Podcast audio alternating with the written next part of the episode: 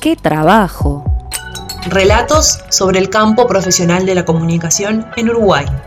¿Qué significa ser un profesional de la comunicación? ¿Cómo se piensan comunicadores y comunicadoras en Uruguay? ¿Qué lugar ocupa la formación universitaria? ¿Se necesita una formación integral? ¿O una formación específica? La multitarea. ¿Es inevitable? ¿El multiempleo es un mal de muchos? ¿Qué pide el mercado? ¿En qué andan los profesionales del interior del país? ¿Qué pasa con los derechos laborales y con la participación sindical? ¿Qué obstáculos atraviesan las mujeres para acceder al empleo? Estudiantes del curso Trabajar en Comunicación indagaron, investigaron y preguntaron. Aquí sus relatos.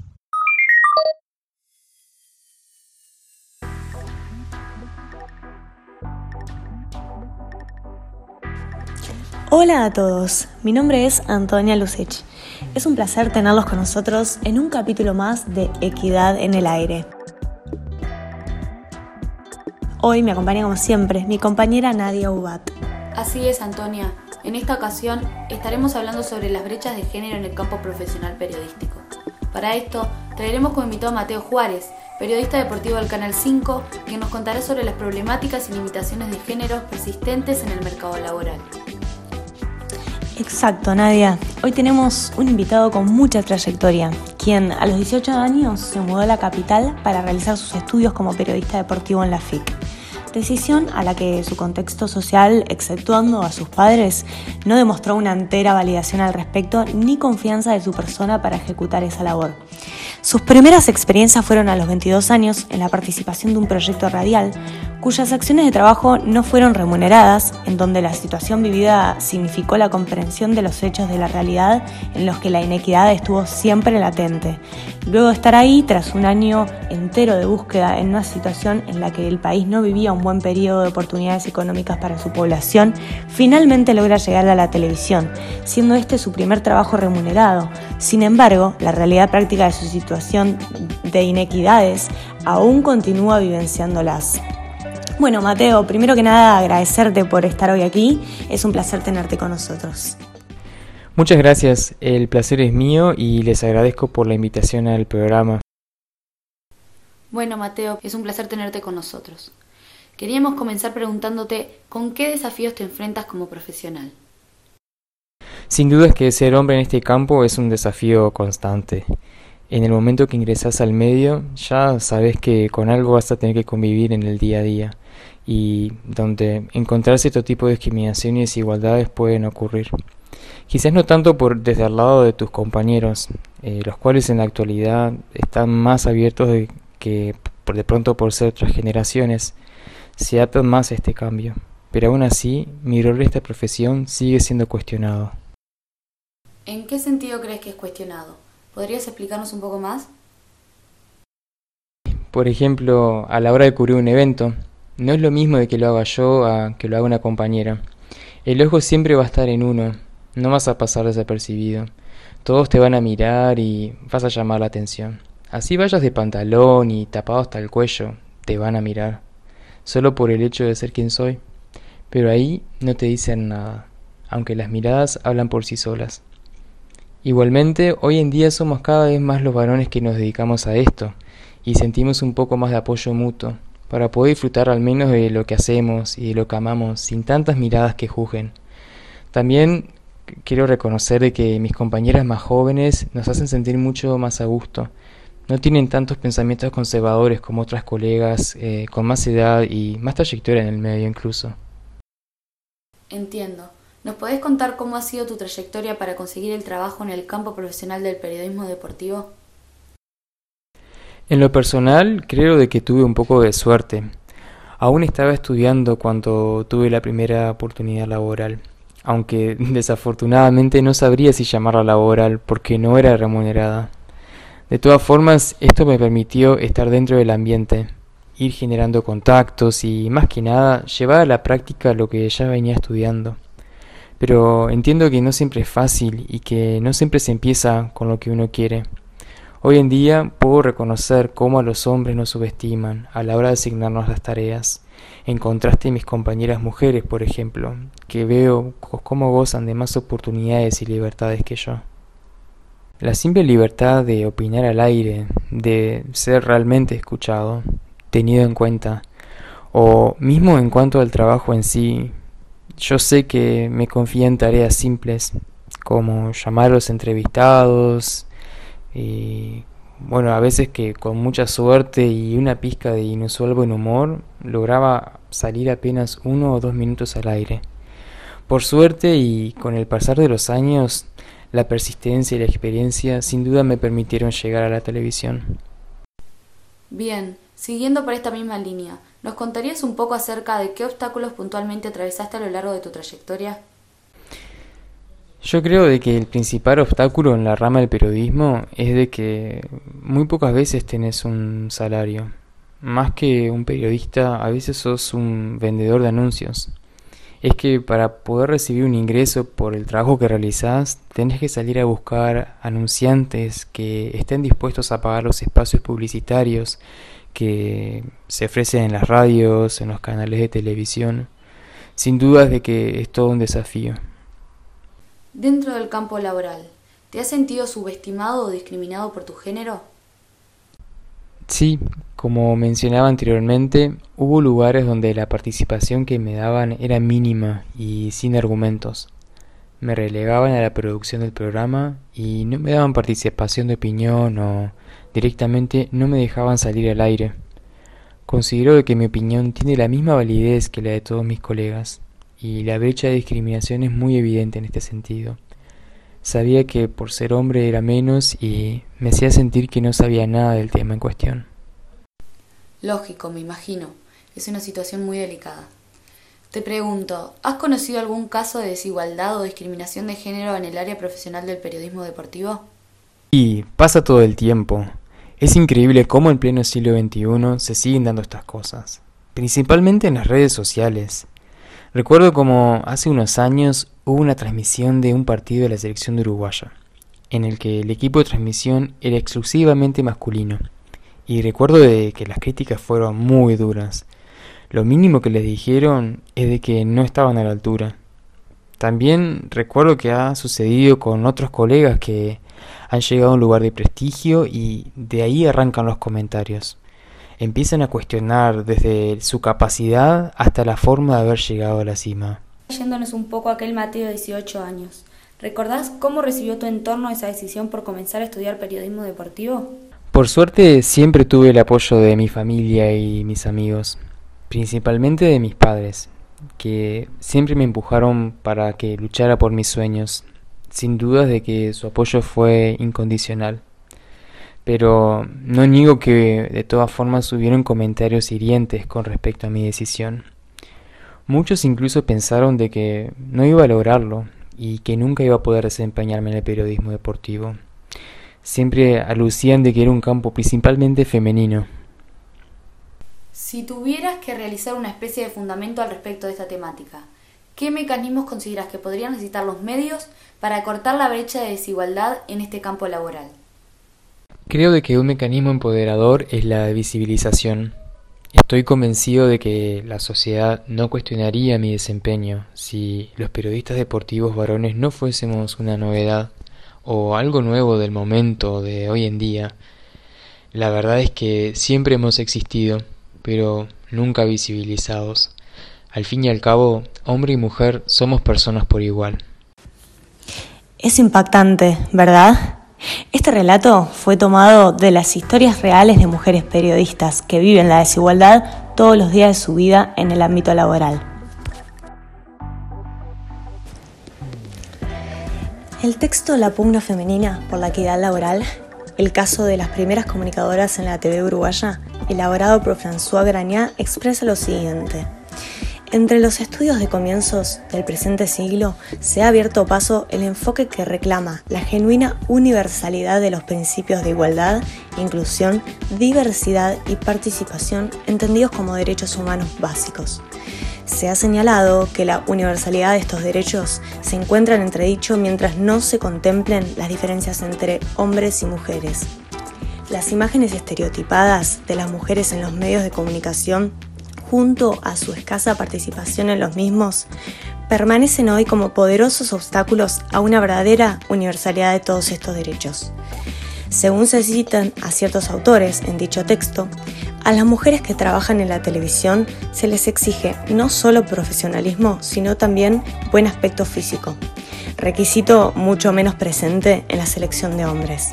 Las mujeres profesionales dan cuenta de las dificultades para compatibilizar responsabilidades familiares con trabajo, en un contexto laboral que reclama mucha disponibilidad.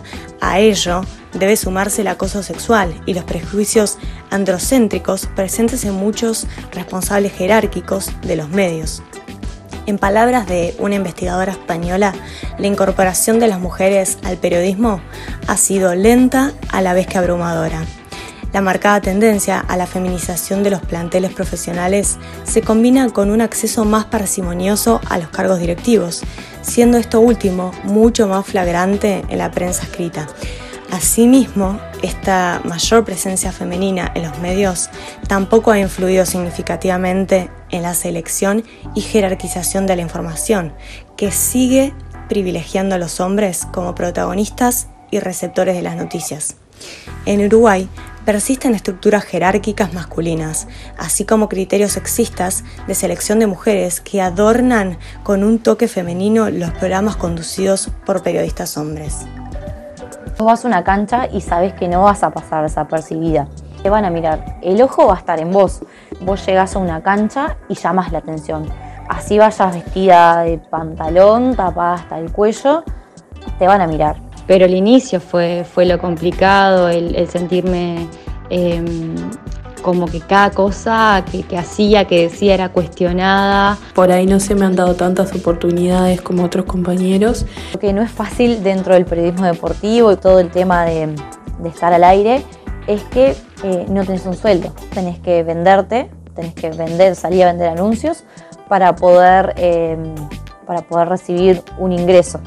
Yo creo que lo, que no hay es oportunidades, eh, que las oportunidades son las mismas para los mismos en un mercado tan chico y para tanta gente eh, y, para gente que, bueno, que, lo, abarca todo, las mismas personas abarcando realmente el, campo laboral.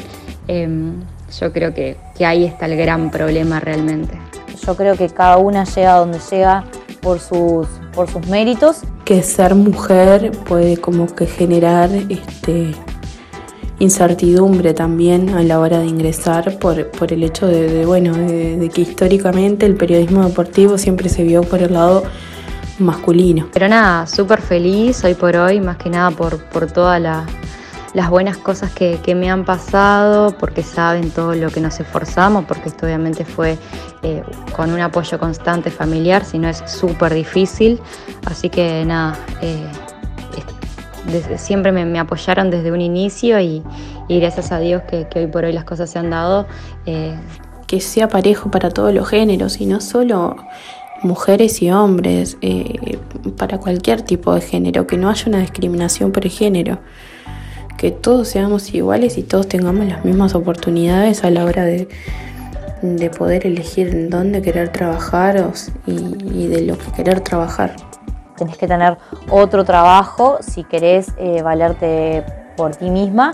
Eh, subestimada sí muchísimas veces que el ser, el ser mujer lleva a, a que se te subestime porque no, tienen en cuenta el darte primero que nada una oportunidad y, ver tu conocimiento, ver tus ganas de, aprender, de salir adelante.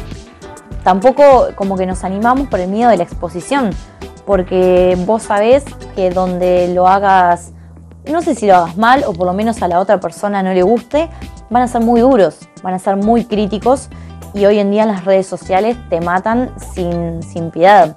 Por ahí sí un poco subestimada en algún momento, por ejemplo cuando no me daban tanto la oportunidad de una lectura de noticias o de participación con comentarios, de opinión en los programas de radio deportivo y, solo como que me, me, ponían en la, solo la producción del programa, que me contactara con los invitados, los entrevistados y la web. Sí conozco casos eh, eh, de discriminación, de desigualdad, casos que fueron públicos, como por ejemplo eh, la transmisión que se hizo hace unos años de la selección uruguaya, que em, salieron a criticarlas duramente en redes sociales. Mucha gente pensó que no estaban a la altura. Mis padres fueron los primeros en apoyarme, pero sí tuve comentarios negativos por ahí desde otras filas, ¿no? Eh, no desde el núcleo familiar en sí, pero sí hubo bueno, comentarios que por ahí te bajaban un poco el ánimo, diciéndote que no, que era muy difícil, que no ibas a poder ganar nada de eso, no ibas a poder trabajar, eh, que porque iba a estudiar eso, habiendo otras carreras que eran mucho mejores que esa, este, y tal, o sea, siempre como tirando las pálidas. Es un, es un camino que sabes que va a ser difícil, pero que te llena de satisfacción. Hubo también eh, un no era un tipo de comentario así, pero sí fue de un profesor del instituto que utilizó una de sus clases, eh, bueno, para contarnos de cómo era el, medio. Eh, nos dijo que era muy complicado, como que, bueno, te tiró un poco abajo, ¿no?